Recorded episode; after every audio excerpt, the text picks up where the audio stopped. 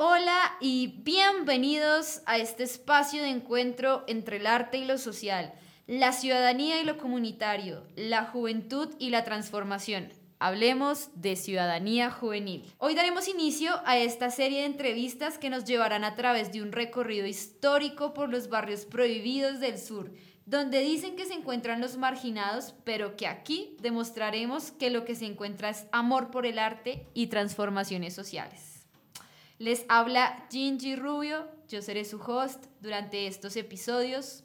Pónganse cómodos y quítense los prejuicios porque hoy vamos a hablar de la juventud del sur. Hoy tenemos un invitado, nuestro primer invitado, que además de todo es una ficha clave en este proyecto, en este proceso.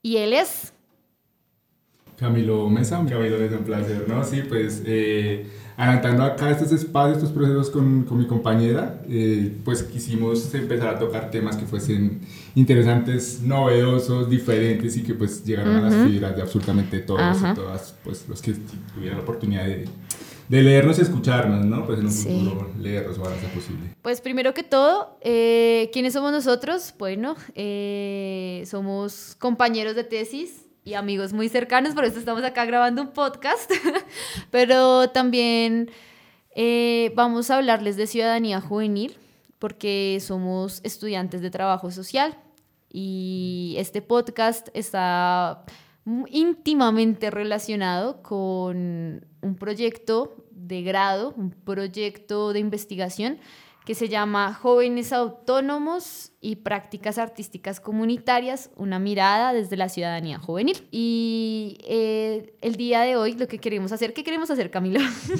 pues hablar un poco del tema, ¿no? Pues inicialmente aparte de la presentación de quiénes somos, pues hey, Camilo, un placer, amante del deporte, las bicicletas, de los jóvenes, de la existencia propia, de la vida misma. Eh, también un loco que busca temas novedosos y diferentes y justamente las prácticas artísticas comunitarias y la ciudadanía juvenil son temas que nos mueven. ¿Qué vamos a hacer el día de hoy? Pues buscar una inmersión en el tema, buscar estos locos de qué caracoles están hablando. Exacto. Entonces, partiendo de el por qué estos temas. Ajá, así. Así es. Entonces, hoy vamos a darles la introducción. Entonces, amigo oyente, si usted es estudiante de algún campo de las ciencias sociales, si a su merced le gusta el tema social o simplemente es un loco desparchado que sencillamente quiere escuchar sobre este tema, lo invito a que se ponga cómodo, a que se tome una tacita de té, de aromática, y, y, nos escuche un poco frente a, a este proyecto de investigación, ya que pues sinceramente no es como que los proyectos de investigación salgan más allá de, pues, no sé, de las asambleas, eh, de, algún, foro. de algún foro donde se presenten temas relacionados y nosotros queremos que esto quede un poco más grabado. registrado en algún lado y que no se pierda y que cualquier persona lo pueda escuchar en cualquier momento. Entonces, queremos decirles que el proyecto claramente habla sobre ciudadanía juvenil, pero es muy específico, porque lo que estamos buscando es saber si la ciudadanía juvenil puede ejercerse por medio de las prácticas artísticas comunitarias o cómo caracoles se vinculan, se relacionan las prácticas artísticas comunitarias con, con la ciudadanía juvenil. Pero ustedes me dirán, bueno, ¿y qué son las prácticas artísticas comunitarias? Pues, ¿qué son, Camilo? Bien, listo. Eh, grosso modo, ¿no? Para no entrar a utilizar mucho la cotidianidad, que eso ciertamente es muy cansón. Eh, las prácticas artísticas comunitarias son entendidas como ese lugar donde se permite la expresión de la mera comunidad, de la misma comunidad, donde se invita a la misma a que haga participación activa de todo lo que se puede concebir como, como arte, ¿no? como expresión artística, totalmente diverso, ¿no? y el tema pues en cuestión es totalmente debatible, pero considerándose como eh, arte, la comunidad está inmersa en este tipo de, de ejercicios y entre todos, de forma mancomunada, empiezan a expresar su cotidianidad, sus luchas, sus ideologías, sus formas de ver el mundo, su postura y su visión era un encuentro en común con su propia cuadra, con su propio barrio, con su propia comunidad. Esas son las prácticas artísticas comunitarias, una idea que todos y todas construyen. Así es, entonces, eh, aparte de eso, también ustedes se van a preguntar, bueno, y, ajá, bueno, sí, ciudadanía juvenil y prácticas artísticas comunitarias, pero ¿y en dónde? ¿Cómo? ¿Por qué? Pues acá les vamos a comentar. Entonces, ¿En dónde estamos haciendo este proyecto de investigación? ¿Cuál fue el lugar mágico que encontramos para inspirarnos en este tema? Sí, nuestro Macondo Caracoles. Eh, no, inicialmente mandémonos a Colombia, Bogotá, localidad 18, Rafael Uribe Uribe, UPZ Marco Fidel Suárez, barrio Granjas de San Pablo. Ush, y, en esa, y en ese barrio Granjas de San Pablo se encuentra una organización social de base, es decir, una organización que se creó eh, a partir de la comunidad, la misma comunidad la hizo, y esa organización lleva unos 40 años, o sea, ya hace mucho tiempo, y primeramente fue Asobec. Pero luego Asobec actualmente, bueno, luego Asobec se convirtió en muchas cosas, ¿sí? Bueno, en realidad, bueno, no, mentiras. En realidad Asobec es la Asociación de Vecinos de Granjas de San Pablo y a ella estaba inscrita la, Biblioteca Comunitaria Manuela Beltrán y el Jardín Comunitario Mafalda. Pero nosotros nos vamos a centrar en Asobec sin Judesco. ¿Qué es Asobec sin Judesco? Bueno, Sin Judesco es un programa de Asobec que trabaja con jóvenes, niños, adolescentes y jóvenes y básicamente allá se generan, o lo que, lo que estamos hablando, allá se dan las prácticas artísticas comunitarias. Es una organización que trabaja con las prácticas artísticas comunitarias para eh, generar, fomentar en los jóvenes más que todo la orientación de sus proyectos de vida. Entonces fue allí donde nosotros dijimos, bueno, venga, es, es una organización en la mitad de un barrio que nadie conoce, eh, es una organización que tiene proyectos gigantescos, ha trabajado con el ICBF, bueno, ha trabajado a nivel local, con las alcaldías locales, a nivel distrital, eh, eh, a, nivel de festivales, cositas que han hecho. Han trabajado a nivel local con las alcaldías locales, han trabajado a nivel distrital en la gestión de festivales, también de proyectos que han salido, a nivel nacional con el ICBF. Y aparte de ello, también a nivel internacional son reconocidos en, en, España con la Universidad Valladolid. Entonces, ¿cómo es que un, un lugar don, ubicado en donde nadie conoce es que ha logrado tantas cosas y es un lugar que se ha hecho a pulso con la comunidad, con los jóvenes mismos de la comunidad, con gente que se ha enamorado del proceso y ha seguido por amor, por convicción. Entonces nosotros dijimos, no, acá es, acá es para, para crear este, para, para generar esta investigación, porque a pesar de que en ASOVEC se hacen un montón de cosas, un montón de proyectos, se trabaja muchísimo con juventud, no se había considerado el hecho de, de la ciudadanía juvenil. Entonces nos dimos cuenta que allá se han dado muchos procesos de ciudadanía juvenil, no solo actualmente, sino también anteriormente, cuando los, los que son ahora líderes en esa época eran muchachos que habían estado en, el, en la guardería Mafalda, que habían pasado por, por algunos, por Ajudesco, bueno, o sea, por la biblioteca Manuela Beltrán, y, y ya, y entraron, les dijeron, vengan, acá se hacen cosas, se hacen prácticas, se baila breakdance, se rapea, se, se bueno, básicamente se aprende y se enamoraron y ahora son los líderes actuales. En ese tiempo eran jóvenes y generaron unos procesos increíbles que pues hablaremos más adelante. Entonces, por eso dijimos, investiguemos acá, veamos cuáles son esos procesos de ciudadanía juvenil que eh, los líderes ejercieron, pero también miremos cuál es la relación que hay entre las prácticas artísticas comunitarias, pues con el tema de ciudadanía juvenil. Entonces, eh, nada, la idea es que podamos charlar sobre este tema, no va a ser nada así muy académico. sí. ya, ya lo académico está en el documento. Si alguien quiere ir a leerlo. No, y, de por sí es un, poco, es un poco tedioso también, o sea, tener presente que todo lo que hacemos en nuestra vida cotidiana pues tiene un fuerte argumento teórico, claro que sí, importantísimo, algo tedioso, pero importantísimo. Eh, nosotros seríamos como la traducción de eso que está teorizado. Exacto. Y si hablamos de ciudadanías juveniles, es también entender que los pelados, los jóvenes, tienen un espacio en la comunidad, en la ciudad, ¿no? En la ciudad ejerciendo su ejercicio de ciudadanos, dejando de lado ese mundo adulto que te dice a ti cómo hacer las cosas, cómo debes pensar y cuándo te considero a ti como joven un igual a mí. Exacto.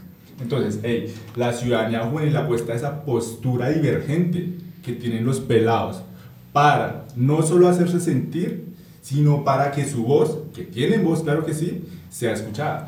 Exacto, Camilo. Entonces, en ese sentido, eh, en realidad, la ciudadanía juvenil se aleja de esa postura de es que usted solo es, solo es ciudadano cuando empieza a aportarle económicamente a la sociedad, cuando empieza a aportar con el voto, mm. con los mecanismos de participación tradicionales. Entonces, no, en realidad uno puede ser un ciudadano y ejercer, ejercer esa transformación en su propia comunidad, siendo, siendo alguien primero consciente y segundo partícipe de los procesos que hay adentro, incluso si no hay procesos empezar a hacerlos. Eso también es ser ciudadano, eso también hace parte. Y no solo se es ciudadano con cosas tradicionales, también se es ciudadano con, con, las, con las pequeñas, con, los, con las prácticas que uno tiene y que le gustan, como puede ser, por ejemplo, el arte.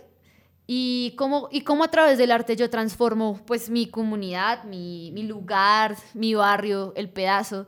Entonces, es, es, eso lo que queríamos apostarle, como venga, venga, todas estas cosas que hacen los jóvenes, esta vaina, todo ese baile, el rap, el fútbol, freestyle, el deporte, sí, básicamente todo el deporte, pues, bueno, cómo esto beneficia o, o genera, o genera algo en la comunidad. Y descubrimos que sí, que sí genera, o sea, que de hecho sí, las prácticas artísticas comunitarias sí transforman el, el espacio, la comunidad, sí son una herramienta para hacerlo. Entonces, básicamente, toda esta investigación que se hizo arrojó el resultado de que los jóvenes, al ejercer su ciudadanía como entes protagonistas y activos dentro de los procesos de su comunidad o ellos mismos haciendo procesos en su comunidad, pueden, pueden generar pequeñas o grandes transformaciones dentro de ese lugar. Pero esto suena muy, o sea, sí, es, es lo que dice la teoría, pero será que será nosotros queríamos pensar, queríamos saber si de verdad eso es es en serio en la práctica y sí, uno se encuentra con unos procesos súper bonitos, ¿cierto, Camilo? No, total. Eh, imagínense que sería hermoso, o sea, quiero jugar con la imaginación de los que están escuchando. Imagínense ya con la historia que la señorita Jinji acá nos está expresando y que probablemente en otros capítulos se vaya a profundizar más. Jóvenes pelados en un barrio, en la loma, en lo lejos, al sur de la ciudad, donde nos llegan algunos servicios, donde nos llegan, sí, donde hay escasez, ¿sí? hay dificultades, pero también hay oportunidades, claro que sí, la oportunidad de nosotros de crear, ¿sí? Imagínense una situación compleja, complicada, de jóvenes, de pelados, y nos empezamos entre nosotros, desde nuestra propia decisión, de nuestra autonomía, a hacer algo con nuestras propias vidas. Empezamos a gestar nuestros procesos de nuestra vida, nuestro proyecto futuro. Nos encontramos con más locos, locos que piensan similar a uno, no igual, claro que no similar, y empezamos a apostarle entre todos algo en común. Posteriormente, somos pacientes, empezamos a darle ladrillo a ladrillo, claro que sí, con apoyo, pero esa constancia nos permite crecer y gestar, solidificar esos procesos y progresivamente hacernos más y más y más fuertes. El barrio evoluciona, claro que sí, las montañas cambian, sí, claro que sí, llega más gente, otra se va, y quedan es aquellos que gestaron procesos, que los abanderan y que invitan a otros, que piensan similar a ellos, puede que sí, puede que no, pero que intentan, claro que sí, un cambio, una transformación. Entonces los invitan, ese proceso se va solidificando y haciendo más y más grande, el reconocimiento barrial, el reconocimiento local, el reconocimiento distrital, el nacional y el internacional. Y estos pelados que quisieron pensar diferentes, que quisieron cambiar sus vidas, también lograron cambiar la vida de los demás. En su comunidad. Con su comunidad, alejándolos de las dificultades. Sí, la realidad no se puede negar, pero sí podemos potenciar un poco la imaginación de las personas. Ahí en el arte. Pues sí, básicamente es que también nos dimos cuenta que en realidad eh, es un lugar que transforma la vida de los jóvenes y suena muy cliché, pero entonces en realidad Azobek es un lugar donde, donde los jóvenes en realidad pueden ser ellos mismos y pueden, pueden soñar con un mejor, o no con un mejor, sino con un proyecto de vida que de verdad los haga sentirse felices. Y eso es algo muy valioso y queríamos saber más, queríamos saber, bueno, cómo es esto. Entonces, no solo, no solo entrevistamos a los líderes de ASOEC que tuvieron sus propios procesos, cada uno eh, desde, pues porque ellos fueron los que conformaron a SOEC. Entonces, Sin Judesco en este momento, pues es Sin Judesco porque antes de eso fue a Judesco y antes de eso fue un grupo, un pequeño grupo juvenil de la, de la, mm, del Jardín Mafalda que se llamaba Junam. Y así fue como poco a poco fueron creciendo porque ellos no querían abandonar el arte, no querían abandonar el proceso comunitario porque eran personas que se dieron, eran jóvenes que antes de, antes de entrar a estos grupos eran jóvenes que no tenían absolutamente ni idea de lo que iban a hacer con su vida. Eran personas que sencillamente pensaban, eh, bueno, lo que venga. Pero gracias a esos procesos eh, pudieron tener la oportunidad de pensarse su proyecto de vida y seguirlo. Y su proyecto de vida fue crear Sin Judesco a la final. Y en, y en Sin los jóvenes que ahorita asisten también son, pues básicamente son personas que tienen la oportunidad de dirigir su proyecto de vida y no de una manera aburrida, no dándoles cátedra, no solo la, no solo la biblioteca Manuela Beltrán es una biblioteca donde la gente va a hacer tareas, no, en realidad a que es un lugar donde, donde le dicen a uno, mire, hay fútbol freestyle, hay rap, hay producción musical, hay producción audiovisual, hay danza, ¿qué quiere usted? ¿Qué quiere hacer? ¿Qué le llama la atención? Y así, y entran los jóvenes y se dan cuenta, venga, no solo, no solo es danza, también es que me enseñan a a conocer mis derechos, es que también me enseñan a...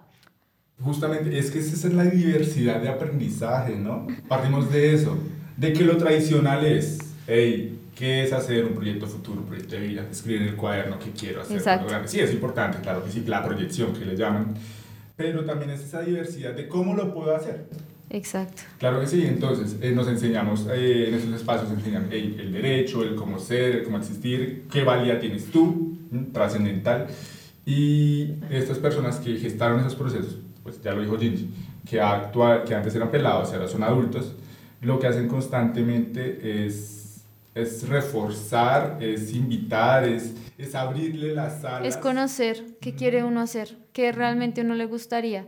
Los pelados tienen alas, ¿sí? O sea, los, los chicos ellos, sí. tienen alas. Eso es lo que ellos dicen en ASOE. Los pelados tienen alas y tienen que, y tienen que aprovechar sus sueños para poderlos hacer realidad. O sea, digamos, suena muy idílico, pero todo eso lo aterrizan de verdad, lo aterrizan en, un, en una realidad y, y lo hacen así. Entonces, me parece a mí que esto es un tema que podemos, que podemos adelantar un poco porque también queremos contarles sobre qué conforma la ciudadanía juvenil, queremos contarles un poco también sobre eso, entonces vamos a sintonizarnos en el siguiente capítulo. Queremos, este es un pequeño abrebocas, entonces queremos que ustedes se interesen por este proceso y puedan seguir escuchando los demás capítulos. Entonces, en el siguiente capítulo nos vemos. Espero este querido oyente que nos está escuchando se haya interesado y básicamente nos siga